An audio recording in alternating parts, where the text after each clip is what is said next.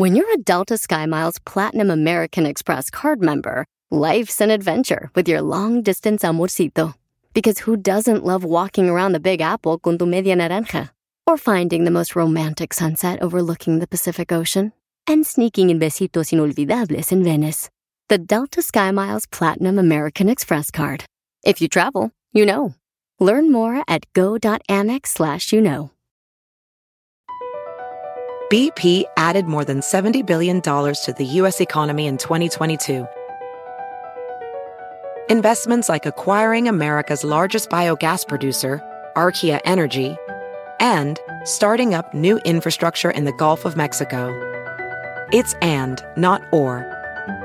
See what doing both means for energy nationwide at bp.com slash investing in America.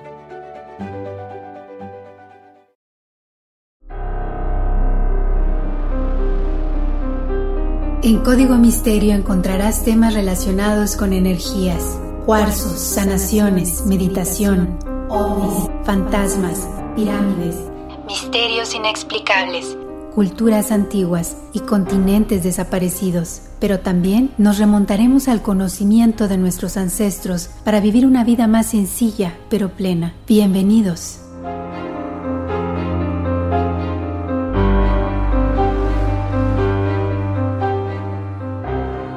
¿Qué tal? ¿Cómo están? Bienvenidos a un episodio más de Código Misterio. Les saluda Horacio Antiveros. Ya tenemos listo nuestro episodio de investigación de esta semana.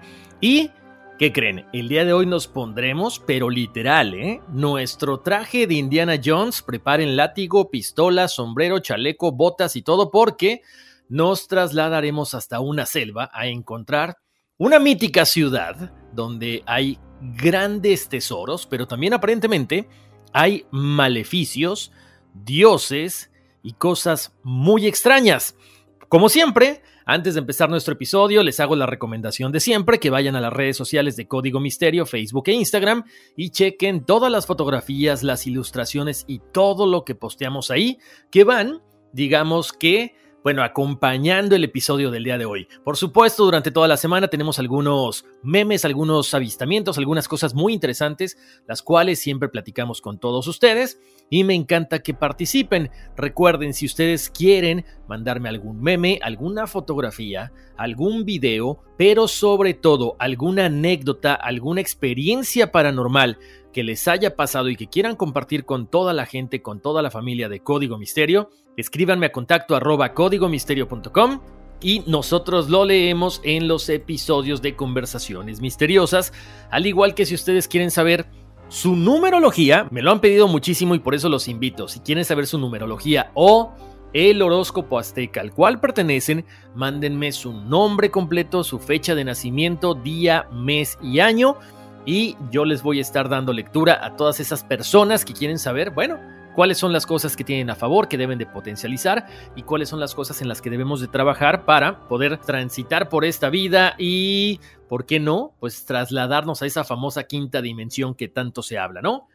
Como siempre también los invito a que chequen los episodios de Todos por el NES o All for NES Estamos con la versión de podcast y también estamos con el canal de YouTube y se llama All for Ness Movement. Por supuesto, el canal de YouTube de Código Misterio ahí está también a su disposición gracias a las personas que se han estado suscribiendo.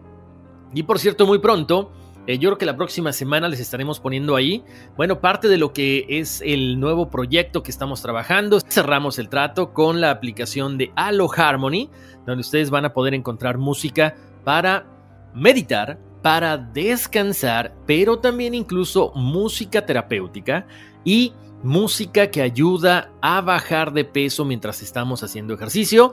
esta plataforma es del maestro Quique Santander, que es parte los conferencistas de All for Ness, de Core for Ness, así que es alguien que tiene una gran trayectoria, él es el fundador de los Latin Grammy, tiene muchísimos Grammys porque les ha dado canciones a Jennifer López, a Talía, a Luis Miguel, a Cristian Castro, a Luis Fonsi, a Gloria Estefan. Entonces es alguien que tiene el conocimiento porque él es médico cirujano.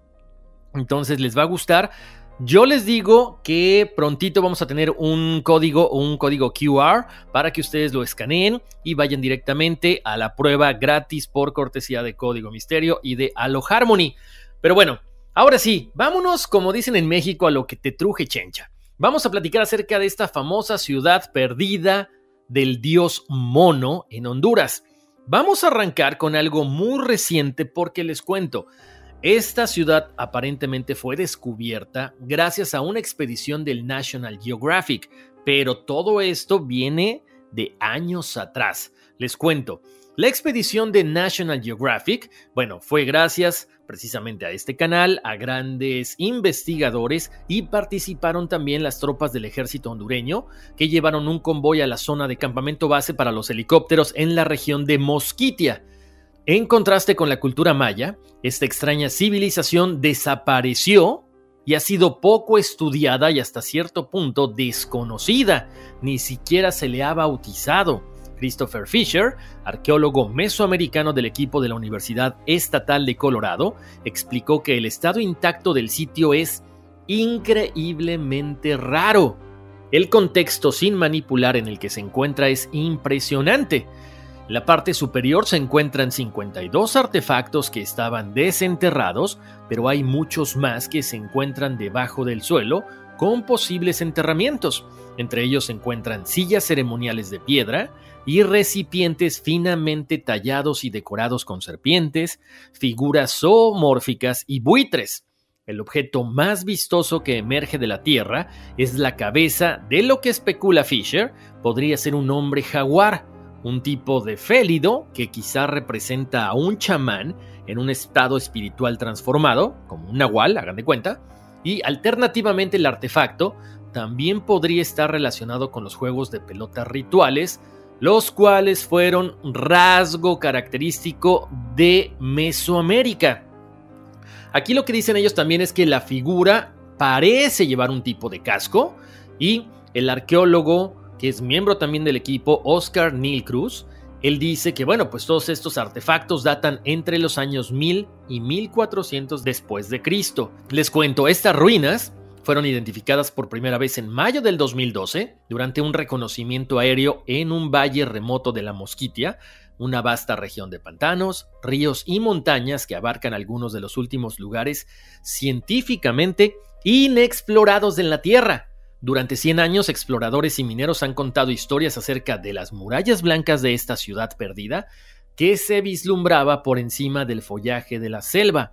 Relatos indígenas hablan de una casa blanca o un lugar del cacao, donde los indios se refugiaban de los conquistadores españoles. Era un paraíso mítico similar al Edén, del que cuando la gente entraba, nadie regresaba.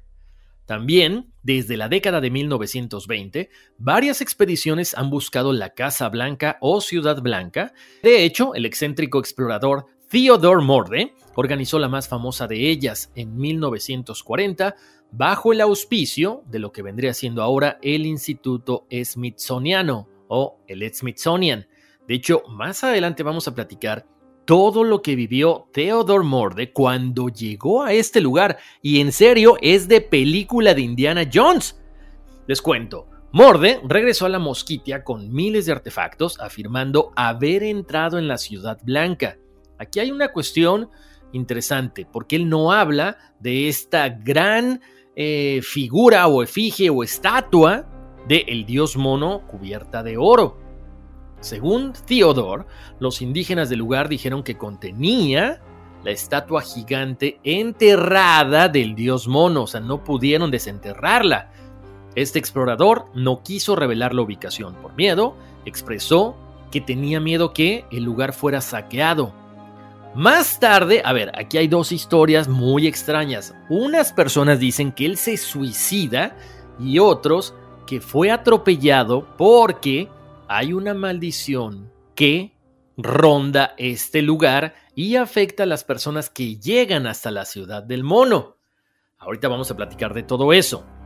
En el 2012 también, los documentalistas Steve Elkins y Bill Benenson fueron en busca de la ciudad perdida, identificaron un valle en forma de cráter rodeado de montañas escarpadas como una posible ubicación. Para reconocer el lugar, consiguieron la ayuda del Centro Nacional de Cartografía Laser Airborne de la Universidad de Houston. En ese momento, un avión Cessna Skymaster con un escáner LiDAR, Light Detection of Franging, de un millón de dólares, sobrevoló el valle, sondeando el follaje de la selva con una luz láser especial. Este radar es capaz de trazar un mapa del suelo, incluso a través de la densa selva tropical, delineando cualquier elemento arqueológico que pudiera estar debajo de toda esta selva. Después, al procesarse las imágenes, se distinguieron características no naturales que se extienden más allá de un kilómetro y medio a través del valle. Cuando Fisher analizó las imágenes, descubrió que el terreno a lo largo del río había sido totalmente remodelado por manos humanas. Había pruebas de arquitectura pública, pruebas de arquitectura ceremonial, grandes movimientos de tierra, montículos de casas, posibles canales de riego y embalses. Por lo tanto, esto llevó a Fisher a concluir que el asentamiento era una ciudad precolombina. ¿Qué ha pasado con todo esto? Bueno, el equipo de exploración que estaba conformado por arqueólogos estadounidenses y hondureños, un ingeniero operador de este radar, un antropólogo, un etnobotánico, documentalistas y personal de apoyo, también 16 soldados de las Fuerzas Especiales de Honduras para proporcionar seguridad y por supuesto la National Geographic Society envió a un fotógrafo y a un escritor. La expedición confirmó todas las características que se aprecian en las imágenes de este radar y muchas cosas más. Se confirmó que era una ciudad antigua, los arqueólogos, sin embargo, ya no creen en la existencia de una única ciudad perdida o ciudad blanca como se describe en las leyendas. Creen que la famosa Mosquitia alberga muchas de esas ciudades perdidas. Incluso se estaría hablando de una civilización perdida. El valle está densamente tomado por una selva tan primitiva que los animales parecen no haber visto seres humanos con anterioridad. Un equipo, al despejar una zona de aterrizaje para los helicópteros que suministran la expedición, observó que los monos araña miraban curiosamente hacia abajo desde lo alto de los árboles y que una gallina de Guinea y un tapir vagabundeaban por el campamento sin miedo a los visitantes humanos. Ellos dicen que se trata claramente de la selva tropical más intacta de América Central. La importancia de este lugar no debe subestimarse. Pero, por otro lado, hay un gran problema y es una cuestión de deforestación porque ahí hay mucho ganado, por lo tanto hay que rasurar las selvas y el interior más de una docena y media de kilómetros de este valle por lo tanto, grandes extensiones de selva virgen se cortan, se queman ilegalmente para abrir paso a la ganadería. La región se ha convertido en una de las mayores zonas productoras de carne de América Central para abastecer especialmente a las franquicias de comida rápida en Estados Unidos. Así es, cruel pero cierto. Están acabando con estas ciudades para poder generar ganado vacuno y sobre todo ganancias para poder sobrevivir. Ahora, vamos a hablar acerca de lo místico de toda esta ciudad, de todo este personaje que es el que encuentra esta ciudad, Theodore Morde. Entonces, a ver, los antiguos habitantes de Honduras ahí decían que había una ciudad completamente hecha de piedra blanca. Esta ciudad blanca, también conocida como la ciudad del dios mono, es una antigua ciudad perdida que una vez estuvo enterrada bajo gruesas capas de selva tropical. Como les decía, no fue hasta 1939-1940 aproximadamente que el explorador e investigador Theodore Morde descubrió este lugar con sus edificios construidos íntegramente con piedras blancas y oro. Ahora, si encontró oro, hay algo que no me... Mm, como que no tiene mucha lógica con lo que pasa al final de esta expedición, ya lo platicaremos más adelante. La historia de cómo se encuentra esta ciudad perdida del mono está muy extraña, de película, hasta en la muerte de forma tan extraña de sus exploradores. Les cuento, según los indios Peck, la ciudad fue erigida por dioses y está maldita. Otro folclore relacionado habla de deidades arcanas mitad humanas y mitad espíritus. La ciudadela, que también es conocida como la ciudad del mono, se dice que está precisamente en esta área, la Mosquitia, en la costa caribeña de Honduras. Según los indios Peck, existe un sitio monumental con terrazas y edificios construidos de piedra blanca en esta región. En un paso a través de las montañas, donde está la confluencia de dos ríos, en un sitio sagrado que recibe varios nombres como Caucamasa o Casa Blanca o Wahao Patatajúa, lugar de los antepasados o Cerro de la Palmera también. Aquí hay varias versiones de quiénes construyeron este lugar. El primero, aparentemente, fueron grupos provenientes de Sudamérica, que eran migrantes sudamericanos, probablemente chipchas de la región andina, que construyeron esta ciudad con piedras blancas. La otra versión es que son espíritus malignos, son seres sobrenaturales con poder de deshacer la tierra y construirla como ellos quieran. Ahí se dice que estos hombres que la construyeron eran humanos, pero también se cree que no, que se trataría más bien de espíritus malignos. Su trabajo consistiría en tallar diferentes objetos de piedra que hoy en día los vemos en la selva. Los guataes, dioses protectores del suelo, investigaban y detectaban que estos seres trabajaban con espíritus malos, provocando grandes huracanes y tempestades que nadie podía andar. Y ese era el momento en que ellos, los Patatajúa, antepasados, estaban trabajando. Los guataes contaban que estos seres agarraban aquellas piedras toscas y las tiraban al campo en donde iban a construir con el soplo derretían la piedra y entonces la agarraban como barro y empezaban a hacer toda clase de objetos con figuras de leones, piedras de moler, pero especialmente con figuras de monos. La otra teoría es que, bueno, definitivamente la construyeron los dioses. En épocas anteriores, los rayos vivían sobre la tierra y lucharon para exterminar a los seres malignos y posibilitar la vida del hombre. Así los Peck se consideran hijos del rayo. Para los de Olancho fueron el relámpago y el trueno, quienes con ayuda de Guata, protector del pueblo, continuador de Patacaco, el dios civilizador, quienes crearon la ciudad, depositando enormes piedras sobre las cuales tallaron formas zoomorfas y antropomorfas. Columnas blancas sostenían las estructuras de la ciudad que estaba custodiada por gigantescos árboles. Ahora, así como están estas teorías de quienes fundaron la ciudad, también hay teorías de por qué la abandonaron. Una, la primera teoría dice que los habitantes se volvieron indolentes ante las comodidades que les ofrecía la metrópoli, por lo que los dioses decidieron castigarlos con sequía, plagas y pestes, y ante este castigo divino debió ser abandonada y quedó sepultada por la selva. La segunda teoría de abandono es que un indio de los Tahuaca, vecino de los Peck, fue discriminado y expulsado de la ciudad. El Tahuaca conjuró un maleficio contra la ciudad y al poco tiempo comenzaron a suceder toda clase de calamidades y catástrofes.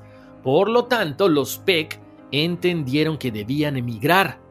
Algunas tradiciones indican que Patacaco, el dios civilizador Peck, entró en Cao Camasa, en esta ciudad blanca, para no regresar jamás, porque decidió alejarse de la gente. Lo que sí es que todas las versiones afirman que se trata de un lugar sagrado y prohibido al que no se debe llegar. Los indios payas hondureños también hablan de Caja Camasa, una ciudad sagrada dedicada al dios mono, que incluía efigies de monos y esta famosa enorme estatua dorada de un dios mono. ¿Qué pasa después? Esta leyenda se acentuó durante la conquista española porque el conquistador español Hernán Cortés, cuando ya había conquistado al imperio azteca y había traído algunas cosas de México hacia Honduras, se comenta que él estaba buscando la estatua y mencionó que sabía de buena fuente que ahí había una gran cantidad de oro en esta ciudadela. Buscó en la jungla, pero nunca encontró la ciudad blanca. Regresemos ya y entremos de lleno con el famoso aventurero Theodor Morde. Theodor Morde fue, como les decía, un conocido explorador que buscó en el bosque de la Mosquitia en busca de esta ciudad blanca entre 1939 y 1940, desenterró miles de artefactos durante su extensa expedición. Él afirma haber encontrado la ciudadela, que habría sido la capital de los chorotegas. Imagínense, una tribu anterior a los mayas. En la entrada se construyó una pirámide de dos columnas a los lados. En la columna de la derecha había una imagen de una araña y en la de la izquierda la de un cocodrilo. En la parte superior de la pirámide tallada en piedra había una colosal estatua de un mono con un altar para los sacrificios antes realizados en este templo. Morde hace una comparación muy interesante, de hecho, entre el mono dios prehistórico de esta zona y Hanuman, una deidad mono de la mitología hindú. Él dice que eran increíblemente similares. Otra de las cosas que también menciona que lo impactó muchísimo es la famosa danza de los monos muertos, una siniestra ceremonia religiosa realizada por los nativos de la región, y esta ceremonia se considera particularmente desagradable debido al hecho de que los monos primero son cazados y luego quemados. Según la leyenda local, los monos descienden de los ulaks, criaturas mitad humanas y mitad espíritus que se asemejan a corpulentos hombres mono. Los monos fueron sacrificados ritualmente para ahuyentar a estas criaturas que vivían en la jungla.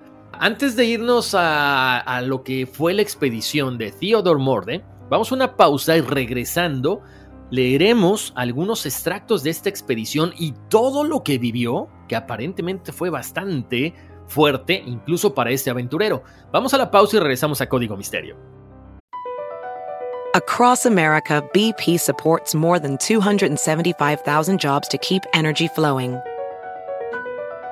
Jobs like updating turbines at one of our Indiana wind farms and producing more oil and gas with fewer operational emissions in the Gulf of Mexico.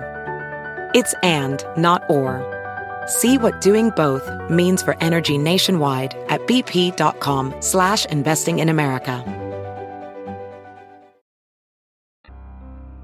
Estamos de vuelta aquí en Código Misterio, les saluda Horacio Ontiveros y seguimos platicando acerca de esta expedición que realiza Theodore Morde a la ciudad perdida del dios mono en Honduras.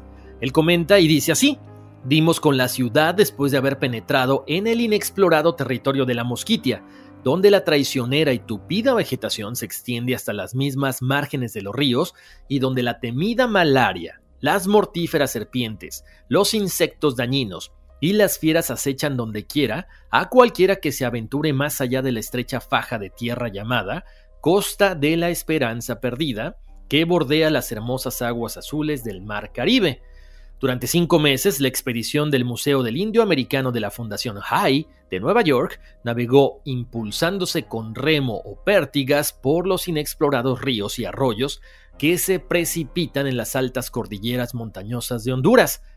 Navegando cientos de millas en piraguas y abriendo a filo de hacha y machete senderos a través de la densa vegetación selvática, llegamos por fin a las ruinas de la ciudad perdida del mono dios en el lugar era ideal para una ciudad semejante. Las elevadas montañas formaban en fondo de la escena, cerca de ahí una rápida catarata, hermosa como un vestido de refulgentes joyas.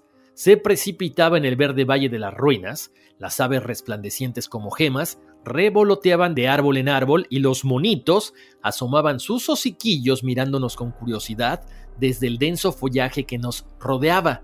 No puedo precisar de lo que he hecho la ubicación de la ciudad del mono dios, porque como ya he dicho, son muchos los que la buscan, atraídos por los relatos que hablan de tesoros, y nosotros queremos encontrarla intacta en nuestro próximo viaje, que será muy pronto. En esta ocasión, esperamos descubrir el gran templo y desenmarañar, entre otras cosas, el misterio del parecido de este prehistórico mono dios americano con el mono dios Hanuman, adorado desde hace decenas de siglos en la India. El mono dios americano tenía sus sacerdotes y quizá también sus sacrificios humanos. Las leyendas son bastante explícitas en cuanto a esto, pero sus monos ya no son adorados. A menos que la horripilante y misteriosa ceremonia llamada la danza de los monos muertos, que describiré más adelante, sea un recuerdo tergiversado de aquella vieja forma de culto religioso. De acuerdo con las leyes cuya posible verificación era el propósito de nuestra expedición, la muy buscada ciudad perdida de Mosquitia fue en un tiempo clave de una civilización cuyo pueblo habitaba toda la región. Los indios no habían hablado de vastas ruinas hoy cubiertas por la selva. En sus mentes supersticiosas era un sitio al que no debía irse, no obstante la cual los indios más viejos describían algunas de sus características con detalles curiosamente explícitos que decían haber conocido por los antepasados suyos que habían visto el lugar. Esto era así especialmente en lo referente al templo. Descubriríamos, según nos dijeron, una larga vía de acceso, escalonada, construida y pavimentada al estilo de las ruinas mayas que había en el norte. Efigies de monos labradas en piedra cuidarían esta entrada. El centro del templo lo formaría un alto estrado de piedra sobre el cual estaría la estatua del mono dios. Frente a ella se encontraría el sitio de los sacrificios. Inmensas balaustradas flanquearían la escalinata hasta el estrado. Una de las balaustradas comenzaría con la colosal imagen de una araña y la otra con la figura de un gigantesco cocodrilo. Es increíble los detalles que va explicando y que va detallando este Theodore Morde cuando entra a esta ciudad y continúa diciendo esto de labios de algunos viejos indios payas la moderna tribu que vive ahora cerca de la región que explorábamos conoció las leyendas sobre el mono dios que ellos se habían transmitido de generación en generación. Insistían también que a pesar de los mil o más años que hace que la vieja ciudad abandonada se conserve bastante bien. En la memoria de la tribu estaban fijas las principales características de sus maravillas. Esta ciudad perdida estuvo habitada hace mil años o más por una antiquísima y avanzada tribu llamada de los Chorotegas. No se sabe si ellos mismos construyeron la ciudad o la arrebataron a algún otro pueblo más antiguo, ocupándola desde entonces. Tampoco se sabe mucho acerca de los chorotegas, a excepción de lo que dicen algunos arqueólogos, de que eran contemporáneos de los antiguos mayas y dominaban lo que hoy es el territorio de Mosquiti en Honduras, que entonces no se componía de pantanos y selvas como ahora, sino de tierras fértiles. Hay otros que creen que los chorotegas existieron antes que los mayas y que fueron quizá los precursores de la cultura maya y azteca que florecieron en México, Guatemala y en el norte de Honduras. La ciudad del mono dios estaba amurallada.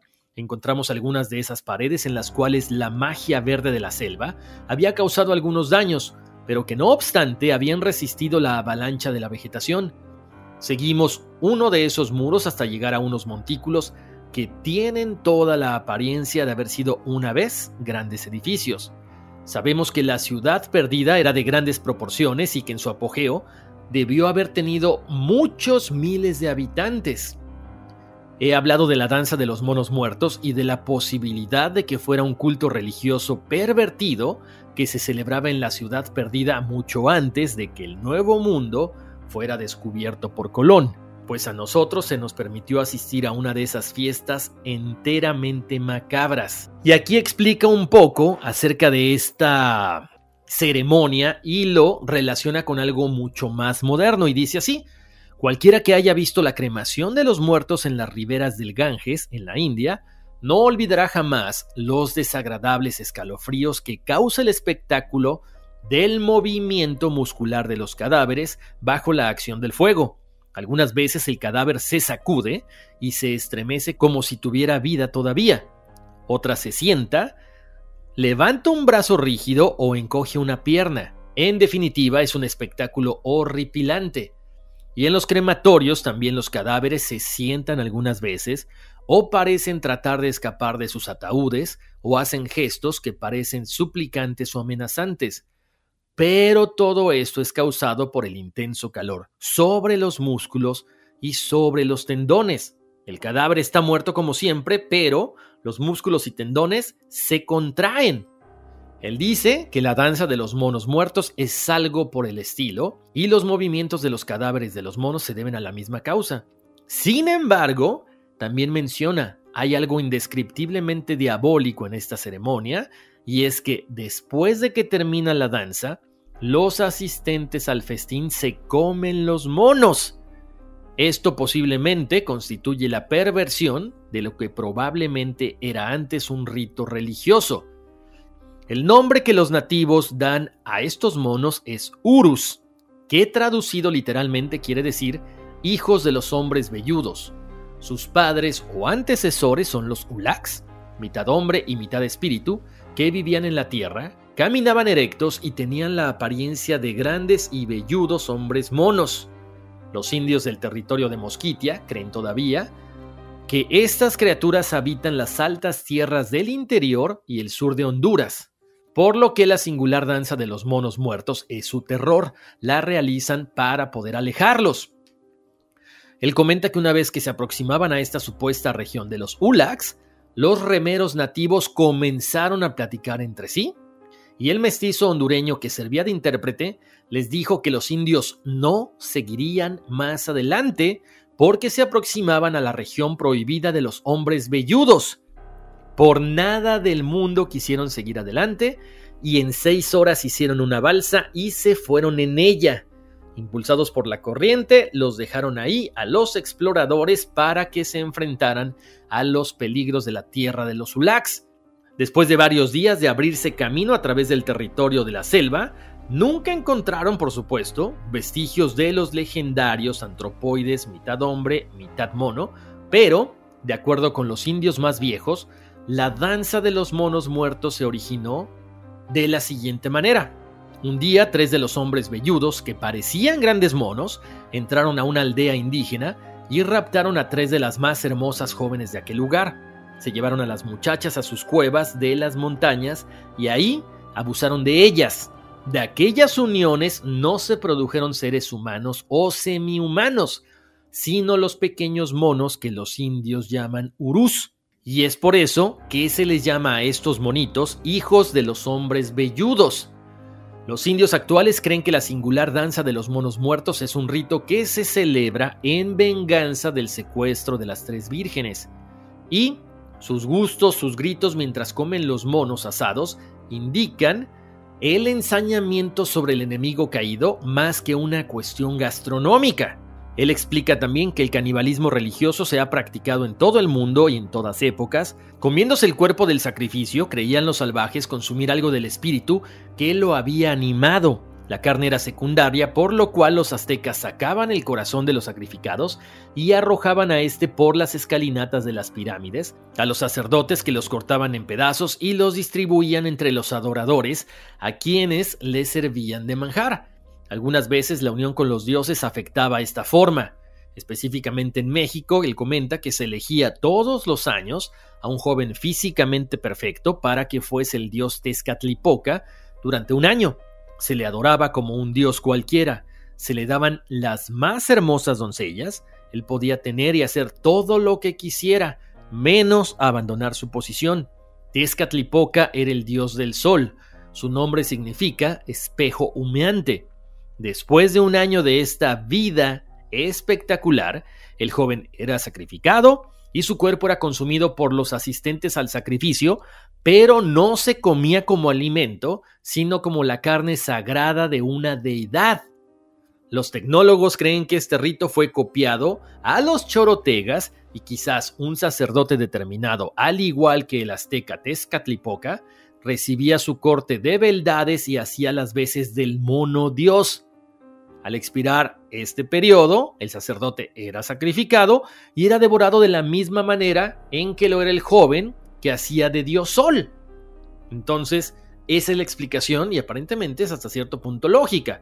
De todos modos, cada vez que ocurre una de las periódicas migraciones de monos a través de la selva de Honduras, los guerreros de los indios atan unas cosas como uñas endurecidas al fuego de sus largas flechas de bambú y salen a matar a estos monos. Cada hombre tiene como objetivo disparar a tres monos. Deben usarse solamente tres flechas. Si no vuelve con sus tres monos, esto será motivo de censura por parte de los otros miembros de la tribu. De esta forma se supone que cada indio mate el equivalente a tres hombres velludos, como los que raptaron a las tres vírgenes en el pasado. Mientras los hombres están ausentes, cazando a todos estos simios, a estos monos, las mujeres de la tribu se preparan para la danza. Las mujeres más viejas, sobre todo aquellas que ya no tienen dientes, juegan un importante papel en este rito porque ellas tienen la misión y la obligación de crear la famosa misla, que es una variedad muy fuerte de cerveza. Escuchen cómo la preparan. Las viejas de esta tribu hacen la misla masticando la raíz de casabe y hojas de un arbusto llamado snick. Después, escupen el jugo de esta mezcla en enormes tinas en forma de canoas. ¿Qué pasa con este líquido? Se fermenta y se convierte en una bebida de alto contenido alcohólico. Durante la danza, los nonos de la tribu sirven misla a los hombres. Las pequeñas doncellas se acercan a los hombres reclinados en sus hamacas y con solemne cortesía les entregan las jícaras con misla. Cuando los hombres de la tribu regresan con sus monos, se encienden grandes hogueras formando un círculo. Las antorchas de pinos y las hogueras iluminan esta escena tan grotesca que vamos a describir a continuación. Para empezar, de su huatla o esta cabaña típica india, hecha con hojas gigantescas de arbusto, guaja, sale el principal hechicero vestido para la ocasión. A él se le llama Damasuk Yatara. No lleva más que un taparrabos y está rayado su cuerpo con líneas blancas de yeso. Estas franjas se dice que resaltan mucho a la luz de las hogueras. Trae un collar amuleto que cae sobre su pecho y está confeccionado con pequeños cráneos de fetos de monos, dientes amarillos de los antepasados del hechicero, bolsas de veneno de las serpientes venenosas de la selva, largos dientes de cocodrilo y otros fetiches y símbolos rituales. En los dedos de la mano lleva, a manera de dedales, dientes de cocodrilos gigantescos que se abren y se cierran como muelas de cangrejo cuando él gesticula. En la mano derecha lleva una larga flecha en la cual va empalado un gran mono araña. El toque de los tambores se eleva en un crescendo y se detiene súbitamente cuando el Dama Suk Yatara alza los brazos y describe un círculo en el aire. Todos los presentes, ya medio borrachos por la misla, hacen un silencio absoluto. El Dama Yugyatara se acerca a las hogueras a grandes pasos y a una señal, una larga fila de cazadores sumus, adornados todos con sus plumas de guacamayo, refulgentes sus cuerpos por el aceite de coco que les embarran, se aproximan también a las llamas. A otra señal, los cazadores forman un gran círculo alrededor de los fuegos. Detrás de ellos se encuentran las mujeres y los hombres que ya están viejos para matar monos. El Dama Sugyatara pronuncia algunas palabras de encantamiento en una lengua desconocida para los demás. El hechicero habla a los espíritus y comienza de nuevo el redoblar de tambores y sus notas regulares e hipnóticas comienzan a sonar otra vez. Después vuelven a silenciarse los tambores y el Dama Sugyatara se inclina y coloca su flecha firmemente en el suelo, cerca de la hoguera más grande de todas. Entonces, con un gesto, entierra profundamente en el suelo la vara en la que está empalada el mono. Uno a uno, todos los indios van haciendo lo mismo alrededor de esta hoguera o de esta fogata y entierran ahí las flechas con el mono más grande que hayan cazado. Pronto todas las hogueras quedan rodeadas de monos empalados en las flechas, todas de frente a las llamas. Los hombres en ese momento se retiran y forman un círculo. Enseguida comienza la famosa grotesca danza de los monos muertos. Se comienzan a retorcer las manos, los hombros, las cabezas, las piernas y esto debido al gran calor que se está generando en las fogatas. Después de algunos minutos, cuando ya ningún cadáver se mueve más, termina la danza y están completamente asados los monos, listos para su consumo. Cada sumu toma su flecha y la sostiene en alto. Se aproxima el Dama Sugyatara y uno a uno, escuchen con atención, esto está así, de película de Indiana Jones. Se sitúan frente al hechicero que está sentado con un tubo largo, hueco de bambú en sus manos. Cada vez que pasa uno de estos indios, de estos cazadores, colocan el mono frente a él, el hechicero introduce el tubo de bambú por el ojo del animal y le chupa el líquido cerebral, porque con esta operación los indios dicen que se beben los pensamientos del mono. Esto es exclusivo para este chamán, para el Dama Sugyatara. Después de que cada guerrero ha colocado sus tres monos ante el hechicero, toda la tribu come de los animales.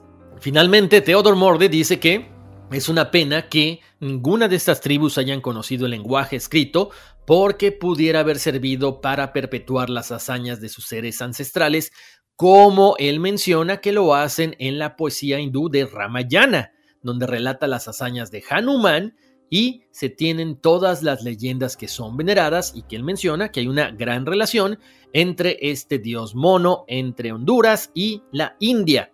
Ahora, ¿qué pasa al final? Como les decía, después de que Theodor llega ahí, a final de cuentas, aparentemente no recibió más fondos para continuar con su investigación y poco después dicen algunos que lo encontraron muerto en la casa de sus padres en Massachusetts el 26 de junio de 1954.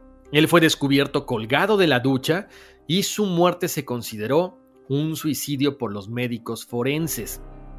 Su muerte provocó ideas de conspiración sobre un intento de asesinato por parte de los funcionarios secretos del gobierno de los Estados Unidos. Pero, ¿qué creen? Otros teóricos afirmaron más tarde que las fuerzas del mal estaban detrás de su muerte. Y ahí es cuando las cosas ya no checan, porque otra historia, otra teoría dice que Morde fue atropellado por un automóvil en Londres poco después de su excursión a Honduras. ¿Qué había encontrado Theodore Morde en la ciudad perdida del dios mono? que lo quisieron matar, o que se suicidó, o que se inventó simplemente algo macabro alrededor de su final. ¿Será que no querían que se dieran a conocer todas las cosas que él había visto, que no quería cierta élite que se supiera de la ubicación exacta de esta ciudad. ¿Quién sabe qué fue lo que pasó? Pero lo importante es que quedó como un precedente de que ahí había una maldición. Y ahorita vamos a platicar acerca de esto también. Les cuento.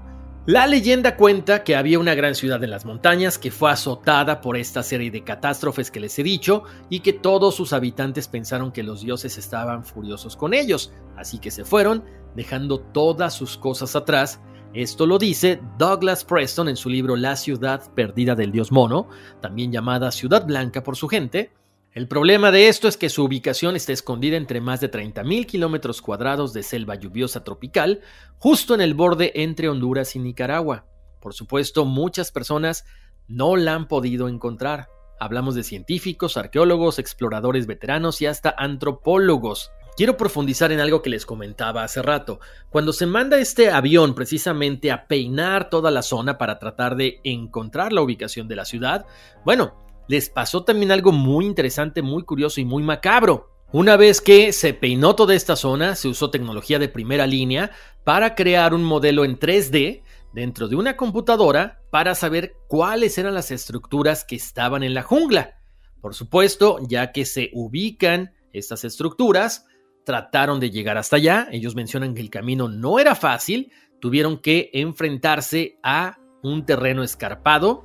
Además, de que se tuvieron que arriesgar por accidentes, enfermedades y encuentros cercanos con algún tipo de fauna venenosa en su campamento.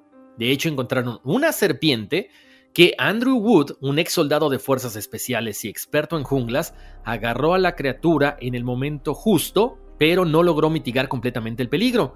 Él menciona que atrapó a la serpiente, pero esta explotó de furia desesperada, atacando el aire en todas direcciones.